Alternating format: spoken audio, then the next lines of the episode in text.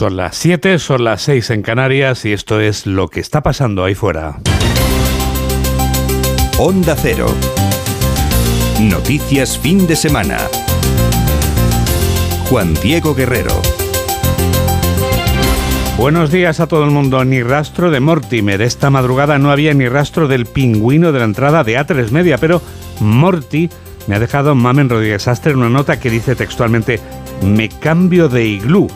¿Quiere esto decir que el frío gélido se va con viento fresco? Y es que, Juan Diego, qué razón tiene Morty. Este sábado e incluso el domingo va a ser un día azul frío de madrugada con menos de 4 grados, templado a mediodía, va a oscilar el termómetro entre los 13 y los 20 y sin sorpresas. Llegaremos a los 18 en el centro y a los 20 en el Mediterráneo y en Andalucía, así que la amplitud térmica será notable hasta más de 20 grados de diferencia entre el día y la noche. El cambio de tiempo llegará el lunes con entrada de frío polar y posible aumento de la inestabilidad en el Mediterráneo. Estos son ya los titulares de apertura con Carlos León.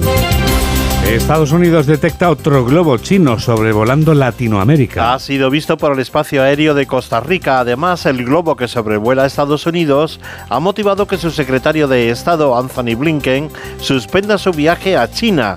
El portavoz del Pentágono, Pat Ryder, ha afirmado que la presencia del globo chino vulnera la ley internacional. El balón ha violado el espacio aéreo de Estados Unidos y el derecho internacional y eso es inaceptable. Este fin de semana continúan las negociaciones dentro del gobierno para modificar la ley del CSI. La ministra de Igualdad, Irene Montero, sigue defendiendo su ley y no quiere tocarla, al tiempo que asegura que si el PSOE la modifica, no va a dimitir ni va a romper la coalición.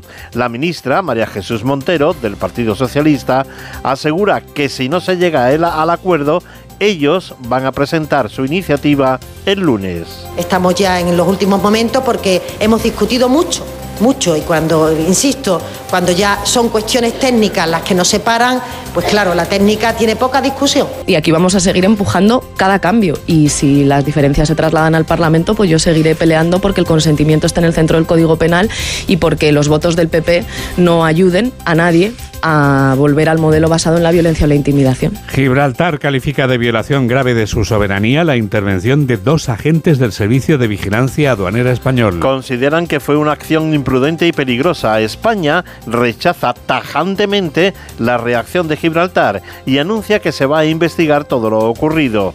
La lancha de aduana fue apedreada en la playa de Levante de Gibraltar al intentar abortar un alijo de tabaco de contrabando. Cumbre histórica entre la Unión Europea y Ucrania celebrada en Kiev. Bruselas ha reconocido el considerable esfuerzo de Ucrania en su camino a la adhesión, pero advierte que debe cumplir con todas las condiciones. Zelensky ha pedido más rapidez en la entrega de armas para recuperar el Donbass. Hoy entran en vigor los nuevos impuestos a la banca y a las energéticas. Con tres días de retraso se ha publicado en el Boletín Oficial del Estado el nuevo impuesto que tienen que pagar las entidades bancarias y energéticas. La vicepresidenta Nadia Calviño asegura que ahora es el momento de contribuir con este impuesto.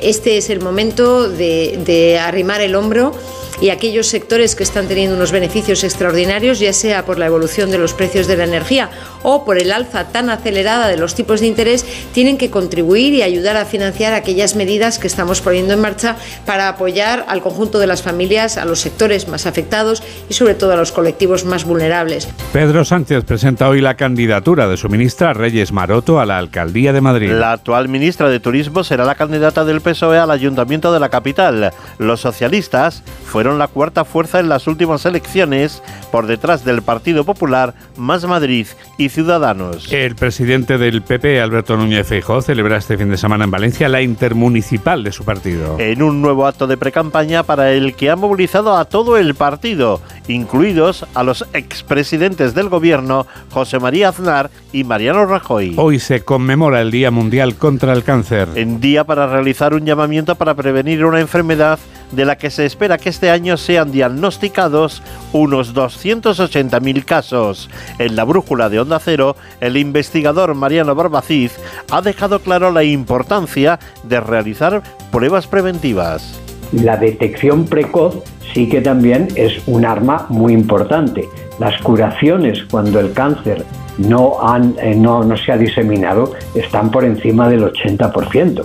Sin embargo, cuando el cáncer ya ha metastatizado, pues las, los porcentajes de curación son muy inferiores. Ha fallecido a los 88 años el diseñador Paco Rabanne. Ha sido en Francia donde residía. Su firma ha destacado por lo rompedor de sus diseños, en los que llegó a incluir plásticos y materiales metálicos. En el año 2000 recibió la medalla de oro al mérito en las bellas artes. El Papa urge a los líderes de Sudán del Sur a cumplir las promesas de paz. El Papa Francisco llegó este viernes a Yuba y en su primer discurso urgió a los líderes del país a que se dejen de acusaciones recíprocas y que cumplan las promesas alcanzadas en el acuerdo de paz, en un país que llora por la violencia, la pobreza y los desastres naturales que le atormentan. En deportes se ha disputado un partido de la vigésima jornada de Liga de Fútbol en Primera División. Athletic Club de Bilbao 4, Cádiz 1. Hoy se jugarán otros 4. A las 2, Españolos Asuna. A las 4 y cuarto, Elche Villarreal. A las 6 y media, Atlético de Madrid Getafe. Y a las 9, Real Betis Balompié Celta de Vigo. En Segunda División se ha jugado un partido, Málaga 0, Oviedo 1. Y hoy está previsto en la Liga de Fútbol Femenina que se jueguen cuatro encuentros, destacando el que va a enfrentar al Valencia y al Real Madrid. En la Euroliga de baloncesto, dos partidos con equipos españoles y los dos han ganado. Mónaco 91, Real Madrid 95 y Basconia 95, Panathinaikos 90. 7 y 6, 6 y 6 en Canarias y tenemos toda la radio por delante. Síguenos en Twitter en arroba noticias FDS. Partido Socialista y Podemos no se ponen de acuerdo en la reforma de la ley del solo sí es sí, mientras que ya son más de 400 los agresores sexuales que han visto rebajadas sus condenas. Los socialistas urgen a sus socios de gobierno, pero el Partido Morado se resiste al cambio que propone el PSOE y el aumento de condenados que se benefician de esta fallida ley hace que lo que aumente sea la presión, especialmente si se mira el calendario. Hoy dice el diario La Razón que esperan llegar a un acuerdo el lunes porque faltan ahora mismo 113 días para que vayamos a votar y los dos partidos que forman gobierno siguen en desacuerdo. Ignacio Jarillo. PSOE y Unidas Podemos siguen sin alcanzar un acuerdo que modifique la ley de garantías de libertad sexual y eso aboca a los socialistas a ir pensando ya en presentar la proposición de ley por su cuenta porque la formación morada asume la reforma pero no se lo va a poner más fácil, decían ayer Irene Montero en Radio Nacional y Jaume Sens en Onda Cero. Eh, la discrepancia es fuerte pero yo confío porque hemos hecho muchas negociaciones muy difíciles. Vamos a legislar a golpe de titular y a golpe de la presión mediática y de la derecha. Y en el PSOE y gobierno la paciencia está a punto de rebosar el vaso, decía la número dos del partido. Pero también le digo, la voluntad del presidente Sánchez es firme y es contundente. Y si eso no se produce, registraremos nuestra proposición de ley. Porque ayer era el día previsto por Sánchez para presentar su proposición para reformar la ley y poder exhibirla hoy en su acto preelectoral en Madrid, por ejemplo, pero no va a poder ser. Irene Montero también tiene su acto de reivindicación este fin de semana destinado a justificar su ley e insistir en que los culpables de que no funcione son los jueces y no el texto. El texto suscrito esta semana entre los gobiernos de España y Marruecos, en el que ambos comparten la misma opinión sobre el Sáhara, también enfrenta a PSOE y Podemos. Los socios del gobierno de la nación tampoco se ponen de acuerdo en la relación de España con Marruecos. Asun Salvador. Los ministros de Unidas Podemos ya decidieron ausentarse de la reunión de alto nivel de esta semana en Rabat por su discrepancia sobre la postura alineada con Marruecos que el gobierno de Sánchez adoptó el año pasado sobre el Sáhara Occidental. Un giro que no solo ha agradecido insistentemente el jefe del gobierno marroquí a España durante la cumbre, también se reitera de forma explícita y aparte en el punto 8 de la declaración final suscrita entre ambos gobiernos, algo que de nuevo incomoda y no gusta a los socios de Unidas Podemos y así lo subrayaba ayer aquí en más de uno en Onda Cero el presidente de la formación en el Congreso, Jaume Sens. Evidentemente nosotros no nos sentimos representados por, por ese documento, pero bueno, somos leales y somos el socio minoritario y aceptamos la correlación de fuerzas, pero no nos gusta nada el cambio de posición que ha hecho eh, Pedro Sánchez. A eso respondía en Al Rojo Vivo de la Sexta el ministro de Exteriores, José Manuel Álvarez. No es España la que tiene que poner encima de la mesa ningún tipo de acuerdo tiene que venir de Naciones Unidas. Pero la postura de la ONU difiere de la de Marruecos. Mientras el reino alagüita mantiene que el Sáhara Occidental es parte de su territorio, Naciones Unidas lo considera aún pendiente de descolonizar y lleva décadas buscando una solución que no llega. Lo que llegaba este viernes era un encuentro para tratar de resolver otro desencuentro que tenía pendiente el gobierno de Pedro Sánchez con otro socio, en este caso un socio en el Parlamento. Hablamos del PNV. El encuentro entre el Endacari y la vicepresidenta primera del gobierno se resolvía favorablemente para el gobierno vasco. Desde nuestra emisora en Vitoria-Gasteiz informa Miriam Montero. Tras días reclamando cogobernanza en la gestión de los fondos europeos en Euskadi, el Endacari ha salido satisfecho de la reunión con la vicepresidenta Nadia Calviño. Iñigo Urcuyu dice que se ha dado un nuevo paso. Hemos dado un paso adelante en lo que pudiera ser una participación en la definición de los proyectos y la decisión sobre los proyectos. Otra cuestión diferente es la gestión de los préstamos. A Euskadi han llegado 850 millones de euros de los fondos europeos y Nadia Calviño dice que el diálogo y la negociación con Euskadi siempre han existido. Esa cogobernanza tiene que partir, eh, por supuesto, de valorar las propuestas y las iniciativas de las comunidades autónomas. Y en este sentido, los proyectos que ha ido proponiendo el Lendakari desde hace un año o más de un año se han ido encajando. La vicepresidenta ha destacado el potencial de Euskadi en materia de hidrógeno verde y prueba de ello es que se va a estudiar la creación de un almacén subterráneo. Los socios internos de gobierno están molestos, otros socios de gobierno externos están molestos y los usuarios del gas, esos sí que están molestos, tirando a muy molestos. Porque pagar por el gas cuatro veces más de lo que pagabas es una auténtica tragedia. Y esa tragedia es la que acaban de afrontar muchos consumidores en el primer recibo del año. Patricia Gijón. El primer recibo del gas de este año llega con importantes subidas que en muchos casos multiplican por tres o por cuatro el recibo del año pasado. De 300 a 900 euros en algunos casos, aunque depende del consumo. Afecta sobre todo a los usuarios de tarifa libre. Una escalada histórica por el incremento del gas con la guerra. Ahora sale más a cuenta, según Rubén Sánchez de Facua, el cambio a la tarifa regulada. La mejor opción o la menos mala sigue siendo contratar la tarifa de último recurso, la tarifa regulada, la TUR de gas natural. En el mercado libre los precios son desproporcionadamente altos y hay que huir de ellos para recortar la factura de forma más que considerable. Los expertos esperan de cara a la primavera que los precios mayoristas del gas se estabilicen. De momento, este sábado el precio de la luz baja un 12% hasta los 122 euros el megavatio. 7 y 13, 6 y 13 en Canarias. Onda Cero. Noticias fin de semana.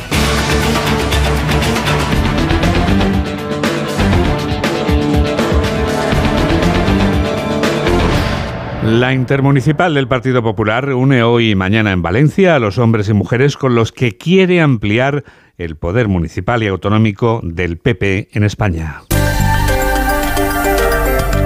Los candidatos del PP en las elecciones que se celebrarán dentro de 113 días se reúnen en el Museo de las Ciencias Valenciano. Por él van a desfilar el hombre que quiere ocupar la Moncloa a fin de año y sus dos compañeros de partido que ya la han ocupado durante la democracia contemporánea. Desde Valencia informa José Ramón Arias. El Partido Popular tiene marcados dos hitos en la agenda de hoy de su reunión intermunicipal con dos objetivos fundamentales, transmitir la imagen de unidad y de garantía de gestión.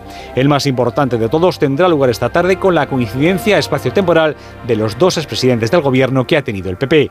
La foto de Andar y Rajoy junto a Núñez Feijó supone una circunstancia que el partido no había vivido desde hace muchos años. Ambos tienen previsto hacer un balance de gestión y recordarán que sus respectivas llegadas al poder fueron precedidas por una victoria en las elecciones municipales, sobre todo en las grandes ciudades.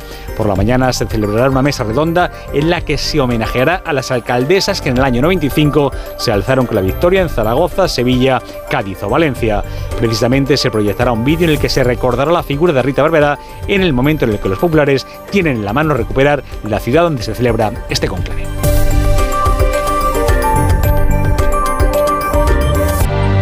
La celebración de una cumbre europea en Ucrania va mucho más allá del hecho de que el escenario de esta cumbre sea una nación invadida. La cumbre de Kiev deja claro que el futuro de Ucrania está dentro de la Unión Europea, aunque Ursula von der Leyen no haya querido comprometerse públicamente ante Volodymyr Zelensky sobre cuándo entrará Ucrania en la Unión. Corresponsal comunitario de Onda Cero, Jacobo Dargollos. Frente al ímpetu de Zelensky, la presidenta de la Comisión Europea no ha prometido nada porque la ampliación, dice, es una cuestión de objetivos, no de plazos, pero promete que los esfuerzos ucranianos no pasarán desapercibidos. Su determinación para hacer las reformas en estos tiempos de guerra es impresionante. Se están tomando pasos importantes para cumplir con los objetivos y está claro que este progreso tendrá un reflejo en el informe que entregará la Comisión en otoño a los Estados miembros. Esta cita en Kiev ha servido también para reforzar la participación de Ucrania en programas europeos que puedan facilitar su integración en el mercado único en ese largo periodo de transición antes de una eventual adhesión, que no era el único objetivo tampoco del presidente ucraniano en la cumbre. Nadie va a entregar Bakhmut. Lucharemos mientras podamos. Si se aceleran las entregas de armas, especialmente las de largo alcance, no solo no nos retiraremos de Bakhmut, sino que comenzaremos a liberar el Donbass que está ocupado desde el 2014. Además, von der Leyen ha cifrado en 10.000 millones de euros el impacto del décimo paquete de sanciones a Rusia. Rusia va camino de completar un año de invasión de Ucrania. Los ucranianos continúan pidiendo a la OTAN misiles de largo alcance para defenderse del invasor. Y Rusia asegura estar rodeando una ciudad que es fundamental para sus intereses porque es la capital de una de las regiones que se ha autoanexionado tras la invasión de Ucrania. Corresponsal de Onda Cero en Rusia, Xavi Colás. Rusia dice que sus tropas están rodeando la ciudad de Bakhmut, que antes de la guerra tenía 75.000 habitantes. Combaten desde varios frentes y están luchando para tomar el control de una carretera que también es una importante ruta de suministro para las fuerzas ucranianas.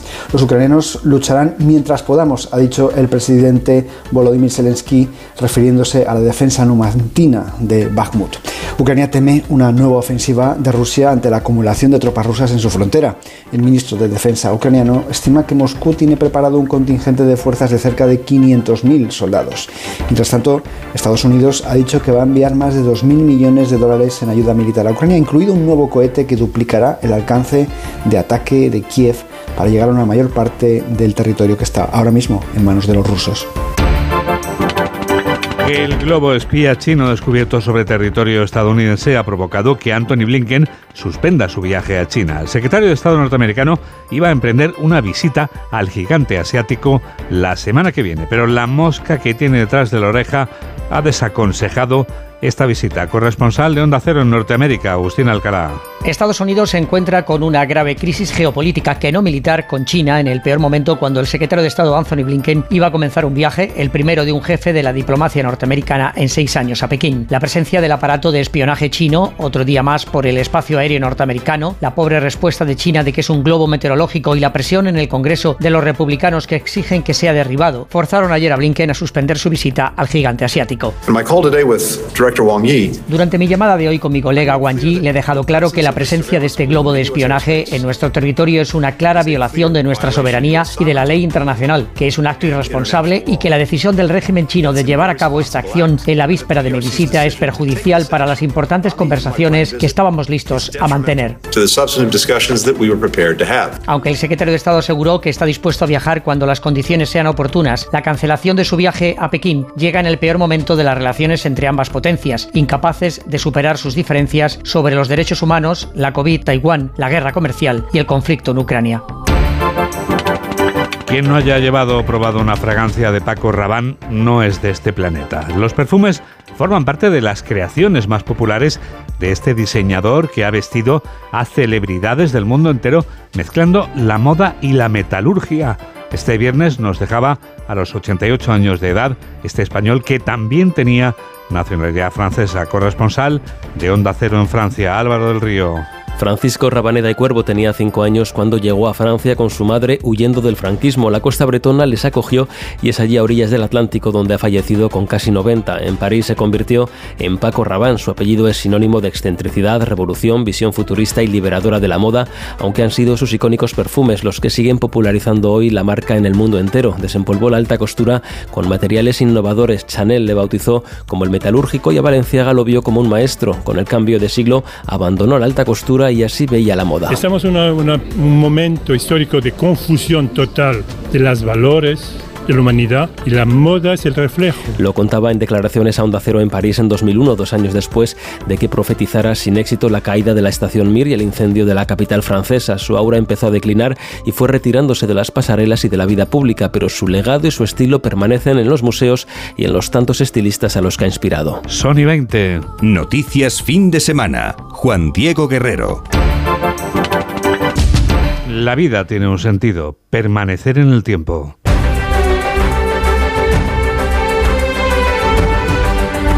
La supervivencia es además un objetivo vital para la Asociación Española contra el Cáncer, que esta misma mañana va a celebrar actos en multitud de ciudades españolas, como en el caso de Madrid. La esperanza de la supervivencia se abre paso según progresa la ciencia, conseguir que la supervivencia aumente hasta el 70% en el año 2030 es el objetivo que se marca en este Día Mundial contra el Cáncer que hoy se conmemora. Pero conviene tomar como referencia los datos que nos aporta Belén Gómez del Pino. Cada dos minutos se diagnostica un cáncer en España y eso significa que este año el número de nuevos pacientes va a superar los 279.000.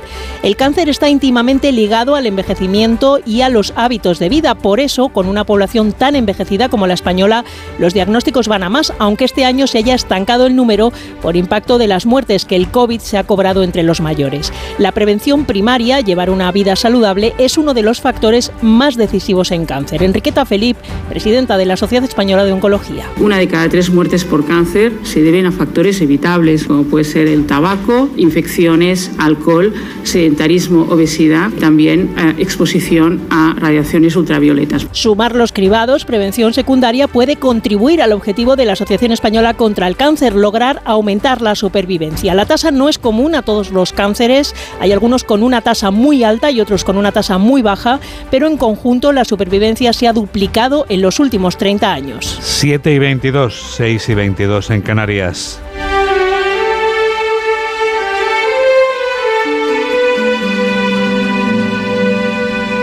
El miércoles que viene dejará de ser obligatorio algo que es obligatorio desde hace dos años y nueve meses. Hablamos de algo que ocurría exactamente el 21 de mayo del año 2020. Esa es la fecha en la que empezó a ser obligatorio el uso de la mascarilla. Y no habrá que llevar mascarilla en el transporte público a partir de ahora, pero seguirá siendo obligatorio llevarla en farmacias, centros sanitarios y residencias.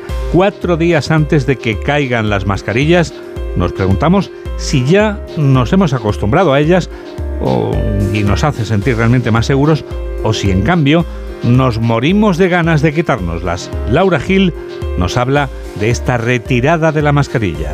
Retirada de la mascarilla obligatoria en el transporte público que ve con buenos ojos una mayoría de ciudadanos frente a quienes se muestran más reticentes, entre ellos los que avisan de que seguirán llevándola. A mí que se quite la, como que sea obligatoria, me parece bien que cada uno haga lo que quiera, así que es verdad que yo la seguiré llevando. Claro, es que tendría que ser opcional, si es que al fin y al cabo sales y ya te quitas la mascarilla. Yo sentido no le veo a eso, por eso veo bien que se quite. Yo creo que debería ser obligatorio el de la mascarilla, por el hecho de que es un espacio muy pequeño con mucha gente. Me parece mejor porque eh, la mascarilla ahora mismo ya la gente como que lo está dejando de utilizar. Pues yo como taxista la seguiré llevando mientras esté sitio cerrado. La medida es vista con normalidad en el colectivo médico al considerar que estamos en una situación controlada tanto en lo que se refiere a COVID-19 como a gripe. Lo explica en Noticias Fin de Semana Elena Andrada, doctora y directora de Salud Pública de la Comunidad de Madrid. Dada la situación de circulación eh, controlada en este momento de virus eh, COVID-19 y monitorizando la circulación del virus de la gripe, que sigue una marcada tendencia descendente, pues no tiene por qué tener una, una influencia en cuanto a un aumento de la transmisión. Mantienen, eso sí, la recomendación de llevar protección a personas con sintomatología respiratoria y la amplían a otros grupos de población, como las personas de avanzada edad, cuando se encuentran en entornos no familiares y reducidos. Las personas mayores que tienen tienen fundamentalmente patología eh, de base y por tanto son más eh, vulnerables, tanto ellas como los inmunodeprimidos, cuando van a eh, interaccionar con múltiples personas que no sean los habituales convivientes, entendemos que es adecuado y sigue siendo recomendado también en las embarazadas. El uso de la mascarilla seguirá siendo obligatorio en establecimientos y servicios sanitarios y en los centros sociosanitarios, tanto para los trabajadores como para los usuarios. Sony 25. Hola, soy Luis Rendueles, periodista de sucesos, la mitad del territorio negro, y yo también escucho las noticias de fin de semana, del presente y del futuro con Juan Diego Guerrero en Onda Cero. Un saludo.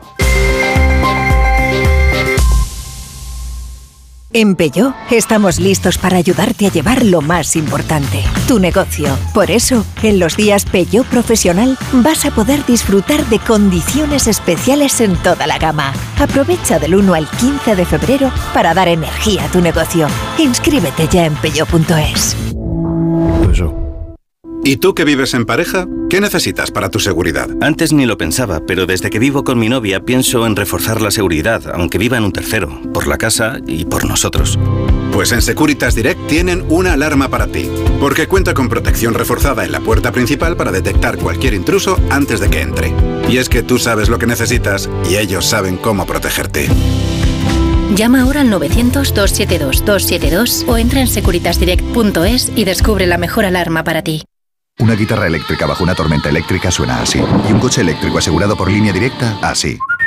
En línea directa tienes un todo riesgo para eléctricos e híbridos enchufables por un precio definitivo de 249 euros y tu moto eléctrica por solo 119 euros. Ven directo a lineadirecta.com o llama al 917-700-700. El valor de ser directo. Consulta condiciones. Síguenos en Facebook en Noticias Fin de Semana Onda Cero. Y ahora Tecnoticias Fin de Semana o cómo escuchar la radio en directo en cualquier lugar del mundo. ¿Es posible eso, Mamen? Claro, ¿dónde estás hoy, por ejemplo, Juan Diego? En Laponia. En Laponia.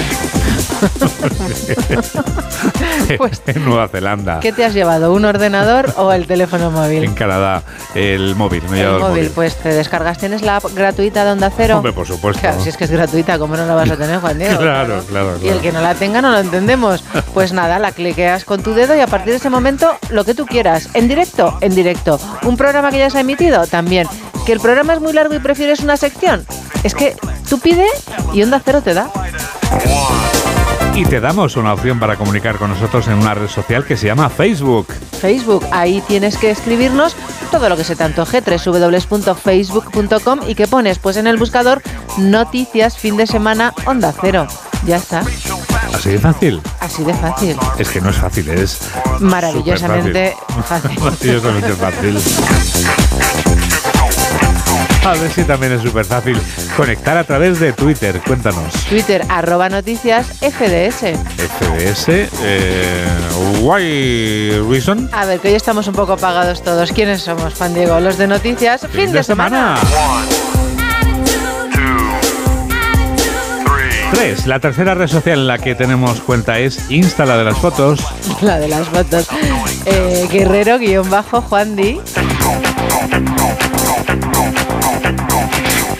Otro de los filmes que aspiran al Goya a la mejor película en los premios de la Academia del sábado próximo es la ópera prima de la mujer que la ha dirigido.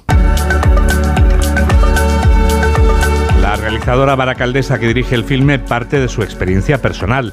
La película está entre las que la Academia considera que son las cinco mejores de este año. Dentro de una semana exactamente sabremos si es la mejor de esas cinco. De momento, el 5 es un número que está muy presente en el filme, siquiera sea porque va inmerso en su título. Mamen Rodríguez Astre nos desvela todo lo que no sabíamos de Cinco Lobitos. Esta película, concebida como pequeña, independiente y hecha casi por amigos, está basada en una experiencia personal de la directora. Una situación difícil de abarcar hasta que te pasa. Estamos que ya sabes cómo es tu padre cuando le entran las prisas. Joder, no sé qué me pasa, ya está. Pues de todo, hija, te pasa de todo. ¿Qué va a pasar? Atraviesa por un proceso de crisis, de reconstrucción y es lento. No sabe quién es y lo paga con los demás. Iñaki, eso. ¿Quién es Iñaki? Tuvimos una relación ahora unos 30 años. Pero hace 30 años tú estabas casada. Muy sola estaba, Amaya. Y casada también, sí. Aprovecha su primer año como madre para reconciliar a dos generaciones. La maternidad la lleva a descubrir a su madre y darse cuenta de que ella un día también fue joven, feliz e ilusionada. ¿Habéis pensado ya cómo os vais a organizar con la niña? Eh, pero déjales, eh, Begoña, eso es cosa suya. Pero estoy preguntando. Estás enredando. Bueno, yo puedo trabajar desde casa. Mamá, no te preocupes. ¿Yo preocuparme? Yo no me preocupo por nada, hija. Solo por el flan. Voy a ver qué tal me ha quedado. La abuela es una mujer muy pragmática, vive para que todo su entorno esté muy bien colocado y todo lo hace para no sentir y sobre todo para no ocuparse de ella misma. Me voy a la cama. Vale. Pecho cada dos horas soy yo, ¿eh? La que está cansada soy yo, la que no duerme soy yo. Lo sé. No puedo más. Lo sé, lo sé. Vale, pues no resoples, hostia. Laia aparece sin maquillar. Llegaba al rodaje sin dormir, con ojeras y con el acné propio de la lactancia. Y es que ella estaba pasando por la misma experiencia que su personaje. Y eso, claro, fue aprovechado por la directora. Hasta el moño que luce lo dice todo. ¿Tú quieres cogerlo, Javi? No, yo quiero, quieres cogerlo? yo quiero lo que tú quieras.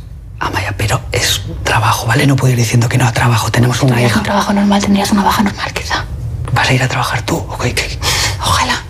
Ojalá me fuera yo a trabajar y tú te quedaras aquí, Javi. Ojalá. Pero no se puede. No se puede. Cariño, no se puede. Entonces, si quieres coger este trabajo, Javi, qué mierda. Que no es que lo quiera coger, pero lo tendré que coger. Coldo quiere formar parte con igualdad de su paternidad, pero no tiene las herramientas, tiene una precariedad laboral que se impone. Ella cría y él trabaja para llegar a fin de mes. Una vez le tiré una lata a tu padre a la cabeza. Fallé por poco. Quedó en que iría a recogernos al pediatra. Ese día llovía a mares. Estuvimos esperando hasta que cerraron la consulta y al final nos tuvimos que volver en un taxi. Tildar al abuelo de Torpón es muy superficial. Ambos son hombres de su generación. Hacen lo que pueden con sus circunstancias. ¿Cuántos años tienes? 35. 35. ¿Dónde estás? En casa de mis padres. Muy bien. Por lo menos duermes en tu cama. Maya. ¿Qué te pasa? Y es que volver a casa ya de adultos es complicado. No es tu casa ya, pero sí lo es. Y además es la de tus padres. Es un viaje a la madurez. Ser feliz. Me lo prometes. ¿Cómo que no? Tienes que ser feliz. La sociedad idealiza la maternidad y la familia, pero no todo es tan romántico.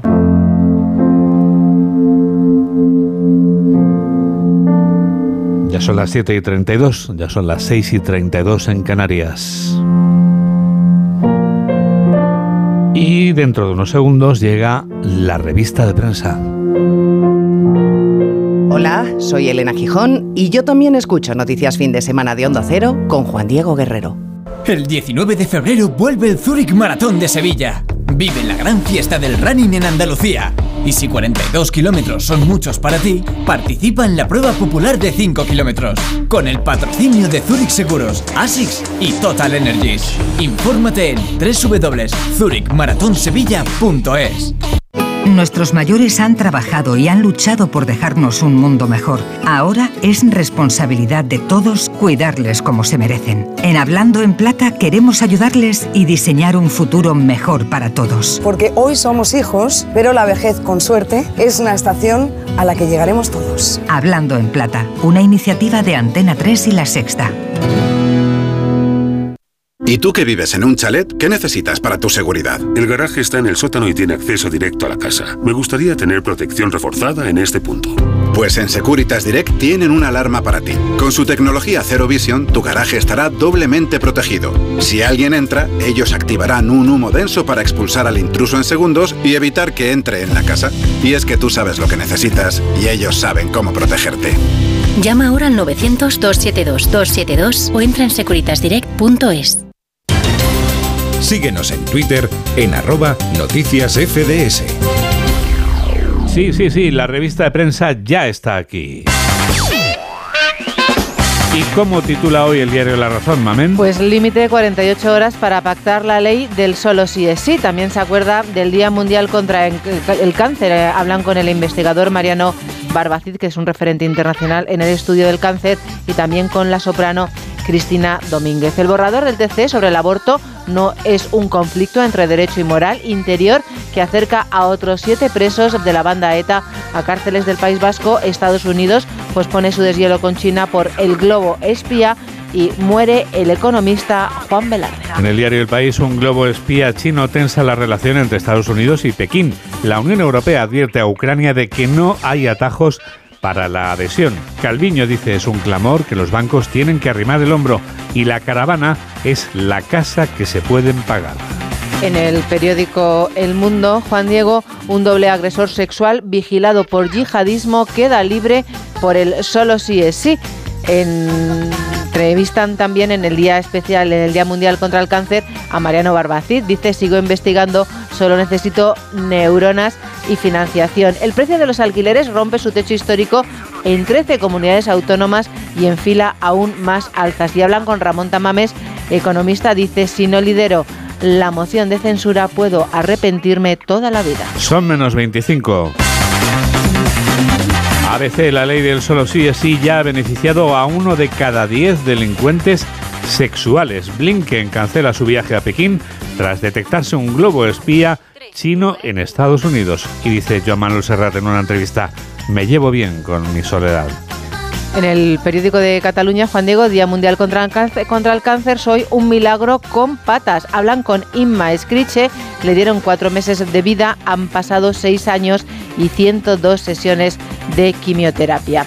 Más temas, España se acerca a la élite europea del salario mínimo. Paul Oster dice que si tienes un arma, tu vida será más peligrosa. Tres mujeres diseñaron el pacto de los presupuestos y la jueza ofrece a una amiga de la víctima denunciar también a Alex. Y en la vanguardia, la cura del cáncer será posible en 25 años si se prioriza la investigación. Los grandes bancos logran un récord de beneficios por la subida de tipos de interés y crece la tensión por la ley del solo sí es sí sin romper la coalición. ¿Qué más te has encontrado, María del Carmen, en los suplementos de los periódicos de este sábado? Pues mira, me he encontrado en el periódico ABC el siguiente titular. Tell me. Indignación por las vacaciones de dos activistas del clima que viajaron a Bali en avión. Bien. Dicen que no pudieron utilizar el tren por los conflictos crueles en este mundo. Ya. Esto, esto, es como cuando eh, en el concursos, los concursos de Mises decían ¿qué quieres? y decían todas las Mises, la paz en el mundo. Eh, Luisa y Yannick, Juan Diego, son pareja, ella Sí. tiene 22, él tiene 24 años y participaron en, el sep- en septiembre en el bloqueo de, la, de una autopista en Stuttgart. Sí, ¿vale? sí, pero son, de estos, son de estos que se pegan al suelo con cemento y esas sí, cosas. Pero para subir al avión no se han Bueno, pegado al suelo. Delante, en la autopista que pararon, delante pusieron un cartel que ponía ahorre petróleo en lugar de perforar.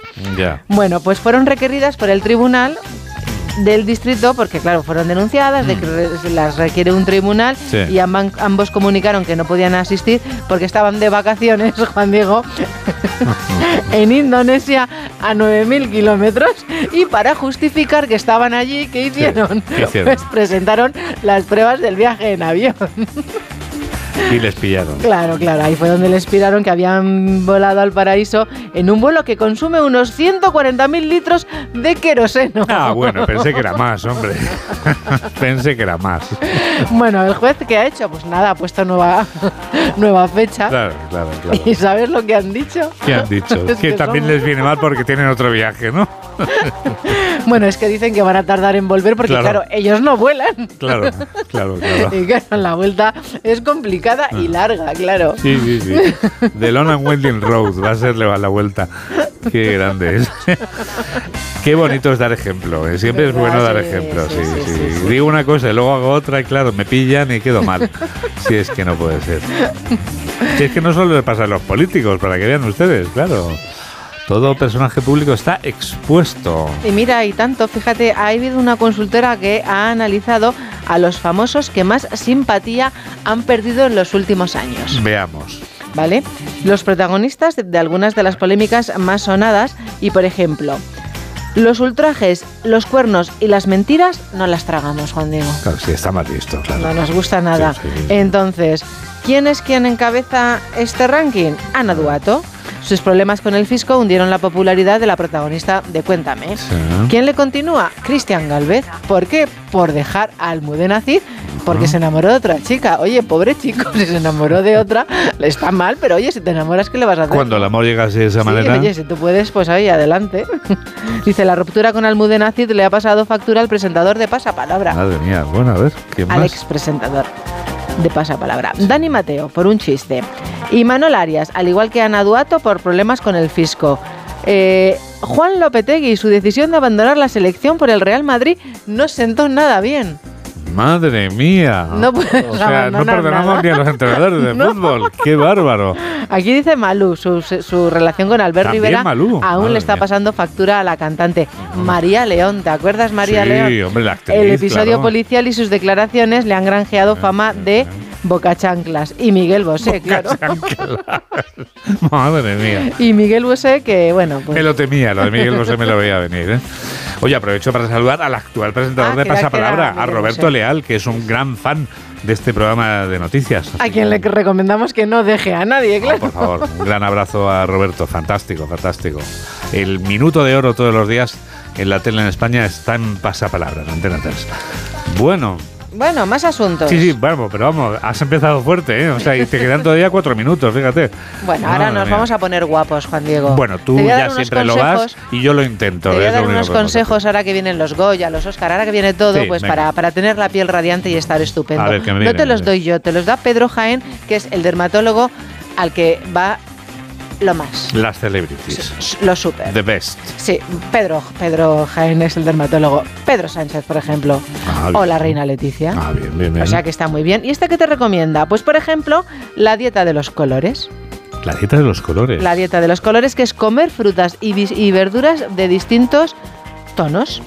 Y eh, así vas a gozar de una salud estupenda. Ah, ¿Que quieres echarte una cremita para que no te salgan arrugas? Él te recomienda cualquiera por la noche que tenga... eh, eh, lo he perdido así. El ácido retinoico. Ah, bueno, muy bien. Está muy bien. Y por último, mira lo que dice. A ver qué dice. Dice, creo que retrasar los signos de envejecimiento utilizando los recursos de tu propia piel es lo importante. Todo lo que sea añadido no es rejuvenecer, es disfrazar. Y no hay que disfrazar. Bueno, está bien, es interesante. Y luego si quieres lucir una piel jugosa, como dicen que tiene en este periódico. Penélope Cruz, pues por ejemplo te recomiendan ir al acupuntor griego que ella, que ella va, que se llama John Sagaris, es un experto en estimular el colágeno natural de cada uno con unas agujitas. Polícala, muy bien. Kalininka, Kalininka. Efaristo, Para caló. para calor, sí, cualquier cosa. Ay, que te estará escuchando José Luis Navarro, que viene ahora dentro de un momentito. Es que no he ido a sus clases y se nota. No, perdona, estará diciendo, esta chica es bilingüe. Más cosas, una de cal y una de arena, Juan Diego. Te está diciendo Guerrero, ¿no había dicho usted que Rodríguez Astre es una mujer bilingüe que habla griego? Profesor, discúlpeme, pero yo me, me esforzaré. Te decía que una de cal y otra de arena. Documentan en China el primer caso de Alzheimer en un joven de 19 años, Juan Diego. Mía, por favor. Los médicos creen que la enfermedad puede manifestarse a edades más tempranas. El chaval empezó con 17 años Sí. a perder la concentración. Al poco tiempo, a los pocos meses, le costaba recordar cosas, cosas tan simples como, por ejemplo, saber qué había comido. Antes de cumplir los 19, dices. Sí, antes de cumplir de 19. La pérdida, esto se, eh, conoce como memoria reciente. Y ya por último, Juan Diego olvidó le- cómo se leía. No sabía leer. Tremendo, es tremendo. Hay eso. que aprovechar todos los días. De la vida. Todos, todos, uno detrás de Sí, otros. Sí, señora. Y en el minuto final, ¿qué nos cuentas? Eh, uf, un minuto final. Sí, and last but not least, ¿qué nos cuentas? Pues te voy a destacar una entrevista que le hacen a Dani Martínez, Sí. porque me parece un tío normal y muy valiente. Porque al tío le preguntan, adelante. por ejemplo, dice, el primer objeto que desearía. Sí. Y dice, todas las temporadas de la serie Sensación de Vivir y de los Vigilantes de la Playa en castellano. Me parece fantástico. Parece fantástico. Sobre todo, vamos, es que los vigilantes que hablamos de ellos la semana pasada, te recuerdo, los Anderson, están sí. en nuestra vida, los vigilantes de la playa, vuelven los vigilantes de la playa. Dice, una canción que siempre tararea. Dice, pues una que popularizó Garibaldi en los años noven- 90. Dice, nadie conoce a Garibaldi, nadie conoce que se llama La Ventanita, pero fíjate, cuando te diga el estribillo, sí, desde que me dejaste. Ahí ya sí. Garibaldi, sí. ¿A que Sí, te sí, acuerdas sí, tú, sí, sí. Juan Diego? Una receta, dice, pues filetes de pollo empanados con puré de patata de sobre. Bueno, me parece interesante. Yo no comparto el gusto por el pollo, pero lo puedo hacer. Pero sí por sensación de Sí, vivir. claro, por supuesto. Eh, Vamos, no podemos pensar todos igual. Diez segundos te faltan para llegar a la cima de esta revista de prensa. Pues mira, le escribió una carta eh, la exmujer de Mario Vargas Llosa a Isabel Preisler cuando empezaron la relación Isabel Sí. Preisler y Mario Vargas Llosa. Y mira lo que le dijo.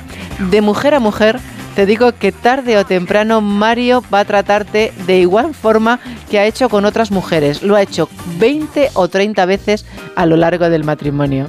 Vamos, que le iba a dar boleto. Así se acaba una revista de prensa.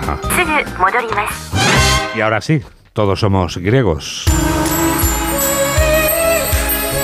Para comprobar que la cuna de nuestra civilización sigue viviendo en nosotros 2500 años después del esplendor de Grecia. Lo vamos a confirmar escuchando a José Luis Navarro que hoy nos explica el origen de los narcisistas. Buenos días, profesor. Buenos días, Juan Diego. A comienzos de la semana oí en un popular programa televisivo a algún periodista refiriéndose a un personaje importante del panorama político nacional al que calificaba de megalómano y narcisista. Curiosamente le adjudicaba dos epítetos griegos. El primero, megalómano, literalmente que tiene manías de grandeza, griego megas, megale, mega, y manía en griego locura, pienses en manicomio, etc. Bien, parece que es un adjetivo más conocido. El segundo, en cambio, narcisista, tal vez necesitaría una aclaración. ¿Quién es Narciso en la mitología griega? Un joven de extraordinaria belleza que despreciaba a otros jóvenes de ambos sexos que le solicitaban porque en el fondo solo se amaba a sí mismo. Una mañana estival, cansado de andar por el bosque, se sentó junto a una fuente cristalina. El agua reflejaba su imagen. Se encontró a sí mismo tan bello que se inclinó para darse un beso. Y eso fue su perdición. Nunca fue consciente del oráculo que pesaba sobre él y que decía, este niño morirá cuando se contemple a sí mismo. Pues bien, vio su imagen en la fuente y estasiado quedó metamorfoseado en flor, el narciso que florece y se refleja en arroyos y torrentes en primavera y muere después en el otoño. Así que cuidado y abierto recordatorio a narcisistas natos del deporte, las artes, la cultura y la política. Escucha a los demás, no los desdeñes, no sea que te quedes convertido como narciso en flor de un día a la vera del arroyo.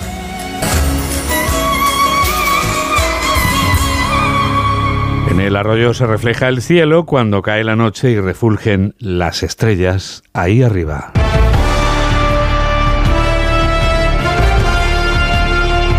Y ahí arriba, entre las estrellas, van a pasar muchas cosas durante este mes de febrero que acabamos de estrenar.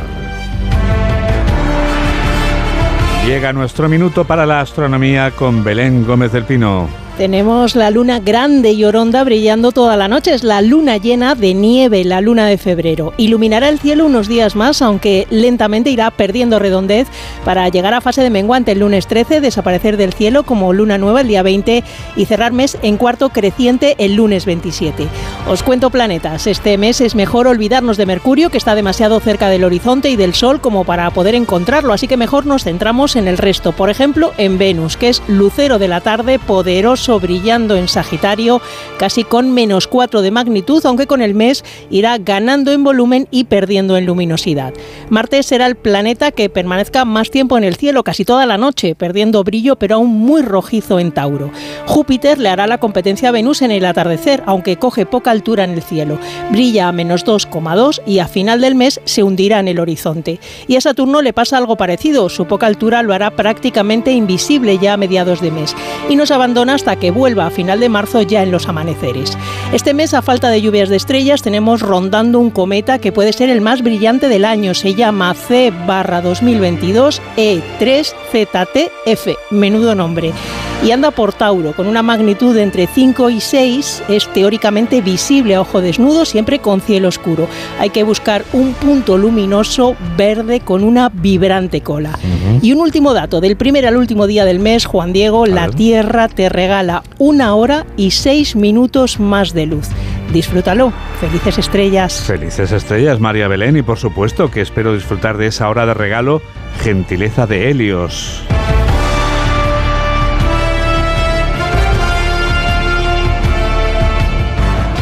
Onda Cero. Noticias fin de semana. Llévatelo. En fin, 8 menos 10, 7 menos 10 en Canarias y llegamos ya al deporte. Aquí están las noticias del deporte con Alberto Fernández. ¿Qué tal? Muy buenos días, Juan Diego. La jornada número 20 en Primera División comenzó anoche con la victoria del Athletic Club de Bilbao por 4 a 1 sobre el Cádiz. El conjunto rojiblanco sigue cerca de los puestos europeos gracias sobre todo al hat-trick de Ollán Sancet, el protagonista de la noche del que luego habló su entrenador Ernesto Valverde.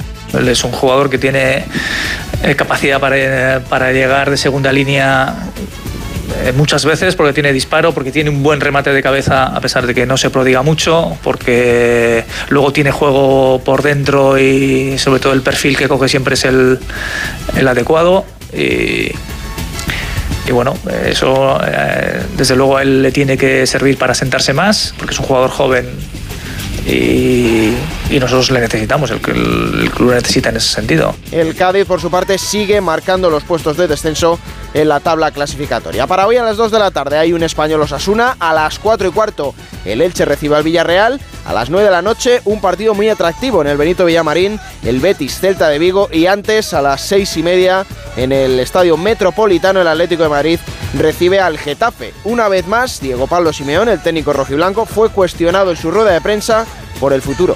Yo creo que estamos, tristes porque nos, gusta, nos gustaría ver seguido tanto en la Champions como en la Copa del Rey, eso no hay ningún tipo de duda. Pero yo estoy con mucha, con mucha gana, estoy en paz. Eso es lo mejor que puede tener una persona. Estoy en paz porque desde que llegué al club di todo y lo voy a dar hasta el último día que esté. Me queda un año todavía de contrato y me queda una mitad de campeonato con mucha ilusión.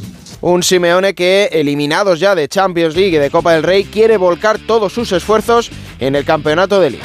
En estos 11 años eh, busqué generar que estemos juntos porque se siente, necesitamos a nuestra gente. Y ese estadio entero cuando reacciona, cuando está, cuando se siente, cuando se vive, uno cuando habla del Atlético de, Madrid piensa en su estadio maravilloso que tiene, en su afición, después eh, en el equipo. De vos jugás contra el Atlético de Madrid y decís voy a ir a jugar un estadio extraordinario, con una afición que no hay en, en España y tenemos que seguir demostrando eso, eso es lo que pedimos. Enfrente el Getafe de Quique Sánchez Flores, que está en una situación crítica. El conjunto azulón, el técnico madrileño, explotó antes de la que puede ser una posible destitución si pierde el partido. Nosotros en la temporada pasada en una situación muchísimo más incómoda, yo disfruté muchísimo de la situación. Este año con mucho menos, me he visto señalado, me he visto acusado, no lo hemos visto pasar por delante del mercado de invierno. Si ha existido, no, lo vimos. O sea, no, si la dirección deportiva ha pensado que así estamos bien, pues no hay nada que decir. Y entiendo que, que mi influencia en grupos que no, no están mentalmente enfocados es más difícil. Me gustaría que las cosas se contaran como han sido. Me gustaría que se contaran porque aquí ha habido jugadores que no han podido jugar, otros que no han querido jugar, otros que, que han tenido dificultades importantes para sentirse identificados con el club y ahí alguien te debería dar explicaciones en su momento. Y en segunda división, la jornada número 26 comenzó anoche en la Rosaleda, en Málaga, con la victoria del Real Oviedo por 0 a 1, gracias al tanto del debutante Manu Vallejo. Para hoy a las 4 y cuarto de la tarde, doble ración. Huesca Mirandés y Leganés Sporting de Gijón a las 6 y media. 5 y media hora insular, el Tenerife recibe al Albacete y para las 9 de la noche en Mendizorroza el gran partido de la jornada en la categoría de plata, el Deportivo Alavés, Sociedad Deportiva Eibar. En fútbol femenino, sorteados los cuartos de final de la Copa de la Reina, Alama Tenerife, Osasuna Athletic Club de Bilbao, Granada Atlético de Madrid y Villarreal Real Madrid son los duelos que ha dejado ese sorteo, recordemos, eliminatoria partido único entre el 7 y el 9 de marzo. Y en baloncesto, Euroliga, victorias ayer de Basconia en el Bues Arena 95-90 ante Panathinaikos y del Real Madrid 91-93 en Mónaco, gracias a un gran Mario Ezonia.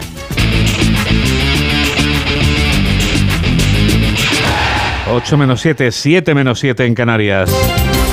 Estos son los titulares de cierre con Carlos León y Mamen Rodríguez Astre. Muerto en Ucrania un trabajador humanitario estadounidense mientras ayudaba a civiles ucranianos. Un trabajador humanitario procedente de Estados Unidos ha muerto en la ciudad ucraniana de Bakhmut, en el este del país, después de que su ambulancia fuera bombardeada mientras asistía a civiles ucranianos. Trump ofrece pagar un millón de dólares de fianza para dejar en suspenso una demanda en su contra. El expresidente de Estados Unidos ha hecho un pago de más de 900.000 euros a un tribunal de Florida para que deje en suspenso una demanda en su contra que le obliga a pagar 850.000 euros por denunciar conspiración frívola sin base legal a la ex candidata presidencial Hillary Clinton y a otras personalidades políticas. Estados Unidos detecta otro globo chino sobrevolando Latinoamérica. Ha sido visto por el espacio aéreo de Costa Rica. Además, el globo que sobrevuela Estados Unidos ha motivado que su secretario de Estado, Anthony Blinken, suspenda su viaje a China. El portavoz del Pentágono, Pat Ryder, ha afirmado que la presencia del globo chino vulnera la ley internacional. Este fin de semana continúan las negociaciones dentro del gobierno para modificar la ley del sí es sí. La ministra de Igualdad, Irene Montero, sigue defendiendo su ley y no quiere tocarla, al tiempo que asegura que si el PSOE la modifica, no dimitirá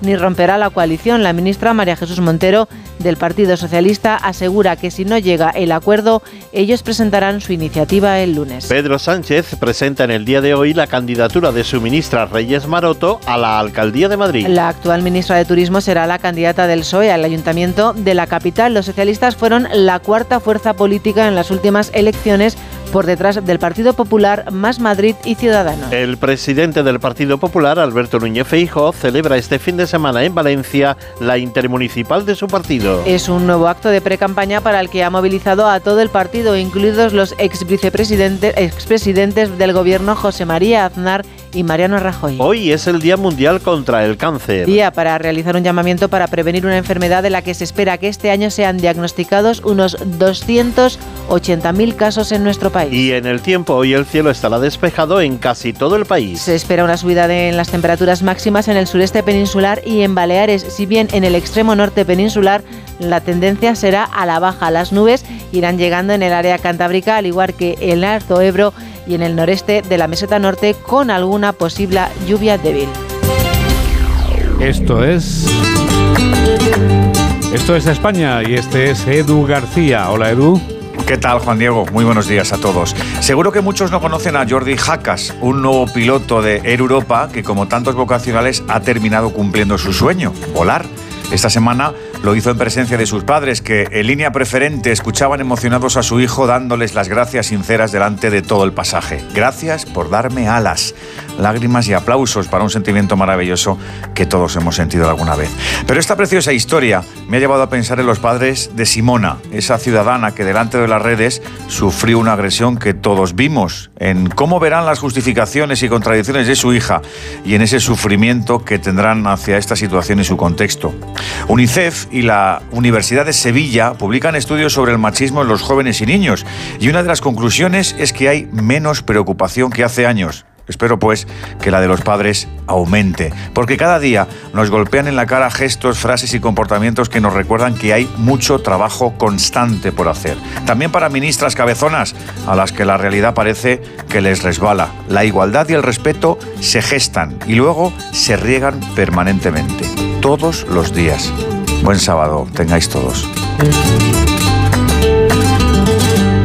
Mamen Rodríguez Astre es quien produce Miguel Jurado es quien realiza este programa de noticias de Onda Cero. ¿Cómo pasa el tiempo? Nos despedimos ya con una banda del barrio madrileño de la Alameda de Osuna que proyecta su música en este pasaje del terror. No es una canción de miedo, pero nació en esa época en la que la pandemia causaba tanto dolor y en la que aparecían en nuestras vidas las mascarillas de las que hemos hablado antes. Prefiero no saber cuánto nos queda, proclama la letra de esta canción. No acabó la pesadilla. Es una balada de tiempo medio con la que te damos las gracias por estar a ese lado de la radio, con la música de los Sidecars. Te recordamos que enseguida comienza por fin los lunes con Jaime Cantizano.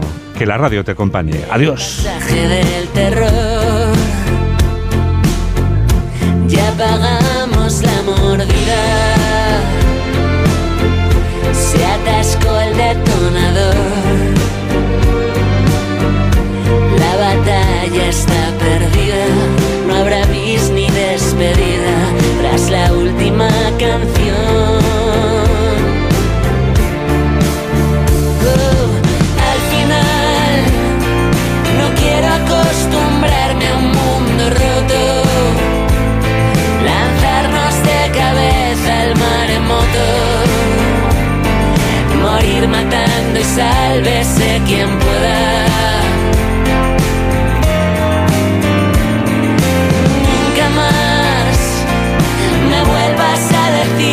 falta poco. Si la duda es la esperanza de los locos, prefiero no saber cuánto nos queda.